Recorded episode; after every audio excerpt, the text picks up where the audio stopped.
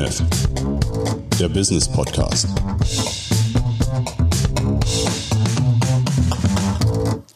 Hallo, herzlich willkommen. Mein Name ist Markus Berger von der Firma Berger Training aus Erfurt. Heute im UNEF Interview Christian Müller. Christian, du bist der Gründer und äh, Kopf von ProAgile.de sozusagen eigentlich das bekannteste Gesicht in Thüringen, wenn es um Agilität geht. Ähm, bevor ich dich lang und umschweifend vorstelle, vielleicht sagst du selbst zwei, drei Sätze zu dir. Ja, mein Name hast du schon gesagt, Christian Müller aus Thüringen, immer schon in Thüringen gewesen und äh, 2007 das erste Mal so konkret mit agilen Methoden in Kontakt gekommen, mit einem Projekt. Damals habe ich für ein Startup in Erfurt gearbeitet, Projekt in äh, USA, Microsoft und das hat mich nicht mehr losgelassen und die ähm, Effektivität und die Effizienz von agilen Methoden finde ich immer nur beeindruckend. Gut, wenn das Thema jetzt schon anschneidest, vielleicht gibt es einige von unseren Zuhörern, die mit dem Begriff Agilität noch nicht so viel anfangen können.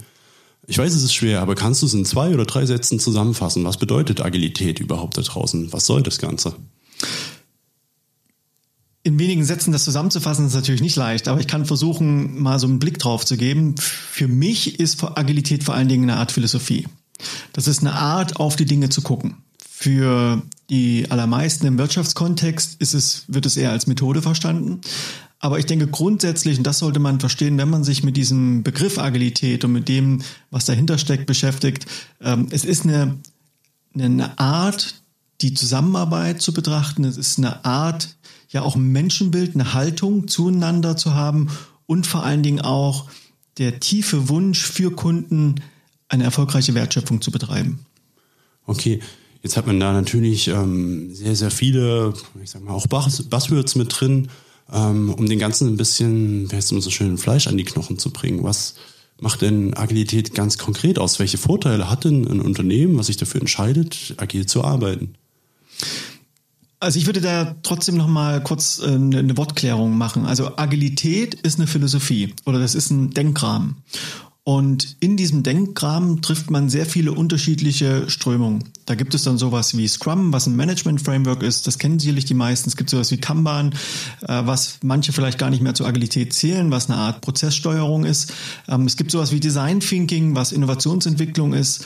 Ähm, es gibt konkrete Werte und Prinzipien, die mal niedergeschrieben wurden. Es gibt sowas wie ein agiles Manifest und viele, viele andere Sachen, OKRs. Jetzt hilft das natürlich jemandem, der das noch nie gehört hat, äh, nicht wirklich weiter. Der oder die kann sich jetzt nur hinsetzen und kann das googeln. Ich kann aber sagen, wenn wir mal das Beispiel Scrum nehmen, das ist ja mit 80 Prozent äh, Verbreitung bei den Firmen, die sagen, dass sie agil sind, das am weitesten verbreitete Management-Framework.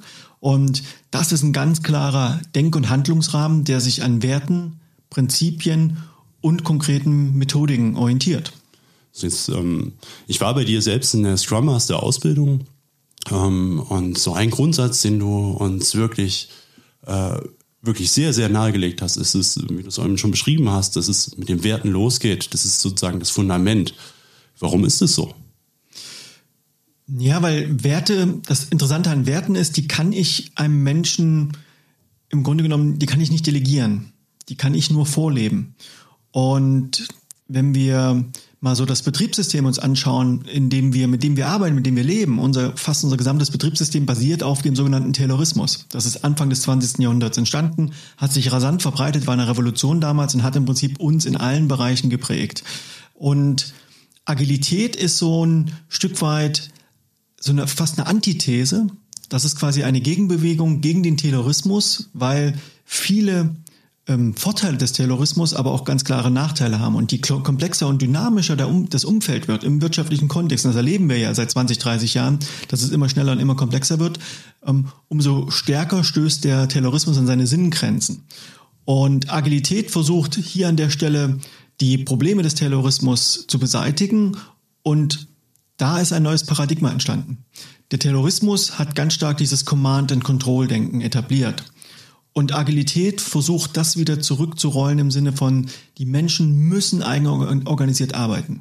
Wenn die Menschen erfolgreich zusammenarbeiten, dann entsteht auch Innovation, dann entsteht Freiheit und in dieser Freiheit, in dieser Innovation kann überhaupt nur schnell auf Veränderungen oder auf äußere veränderte Rahmenbedingungen reagiert werden. Und dazu braucht es aber auch im Inneren einer Organisation ähm, eine ganz besondere Form von Werten, sowas wie, wie äh, Vertrauen, Offenheit, ähm, Respekt das, das ist entscheidend, wenn Menschen ehrlich und vertrauensvoll zusammenarbeiten und nur in diesem Kosmos, nur in diesem, in dieser Wechselwirkung von gelebten Werten entsteht auch das, was letztlich aus ähm, so einem Framework wie zum Beispiel Scrum wirklich das ganze Potenzial herausholt, was es braucht, um damit auch als Unternehmen erfolgreich zu sein. Ja, und, und genau das ist es eigentlich so. Aus meiner Perspektive als Teamentwickler weiß ich, dass das eigentlich auch die schwierigste Aufgabe ist und da, wo am meisten zu tun ist. Ist immer ganz einfach, wenn man im Workshop fragt, ähm, was haltet ihr, wie wichtig ist denn Vertrauen, wie wichtig ist denn Respekt, sind immer sofort alle Arme oben.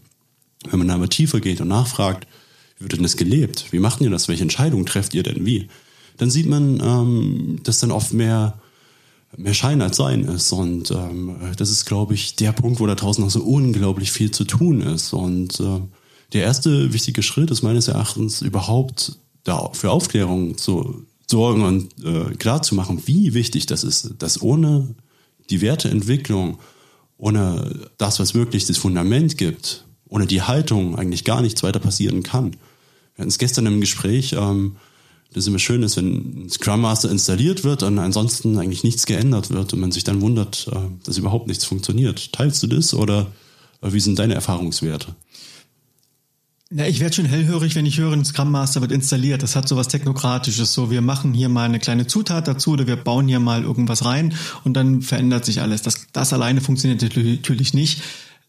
Ich denke, ähm, du hast den Begriff Haltung erwähnt und auch wenn wir über, über, Werte sprechen, das ist ja etwas, was uns ja in unseren tiefsten Innern auszeichnet. Ich meine, wir, wenn wir jetzt, wir beide sind so ähm, um die Mitte, Ende 30, wir haben also äh, schon mehrere Jahrzehnte unseres Lebens Zeit gehabt, die Menschen zu werden, die wir sind. Das heißt, damit haben sich ganz konkrete Werte herausgebildet und damit hat sich auch eine Haltung herausgebildet. Jetzt kann es aber sein, dass wir in einen Unternehmenskontext kommen, wo ähm, ja eine bestimmte Kultur sich entwickelt hat, wo also durch ein System, so Unternehmen sind Systeme, sind komplexe soziale Systeme, ähm, es dazu führen kann, dass ich mich mit meiner Haltung, die ich vielleicht reinbringe, merke, ich kann diese Haltung dort nicht so leben und ich passe mich an. Und das, das führt zu so Opportunitätseffekten. Und das ist, glaube ich, die große Herausforderung, das erstmal zu spiegeln. In Unternehmen etwas zu fordern ist immer leicht, aber die Umsetzung am Ende, und das gerade wenn wir über sowas wie Scrum und dieses Wertebasierte sprechen, ähm, kann man eigentlich in der, im Bereich der Teamentwicklung oder Unternehmensentwicklung immer erstmal nur spiegeln und kann erstmal nur diese Differenzen oder die, die, die Deltas, die da existieren, erstmal auf die Metaebene bringen um den Leuten dann klar zu machen, das, was ihr gerne wollt, ist nicht das, was ihr habt. Und überlegt euch mal, wie ihr von dem von dem Soll, also von dem Ist zum Soll kommt. Ja, also dann spricht man ja auch auf einmal über eine ganz neue oder eine ganz andere Herangehensweise, wie man als Trainer agiert. Eher einem eher klassischen Coaching-Ansatz als äh, mit einer Beratertätigkeit. Und auch da äh, kenne ich in meinem Umfeld vieles, was da eigentlich gerade entgegenläuft. Und das ist so das Spannende und für mich auch immer wieder der Ansatzpunkt, wo man sagt, okay, ähm, hier ist wirklich Potenzial da, ähm, was auch eine Änderung verspricht.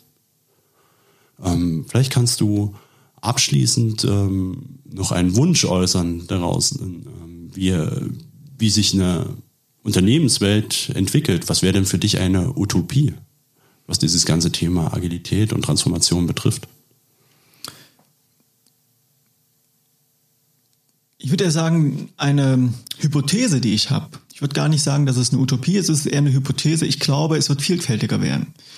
Wenn wir uns mal ein bisschen aus dieser Wolke, Begriffswolke Agilität heraus bewegen, die ja jeder irgendwo für sich anders definiert und mal nach vorne schauen und die Herausforderungen anschauen.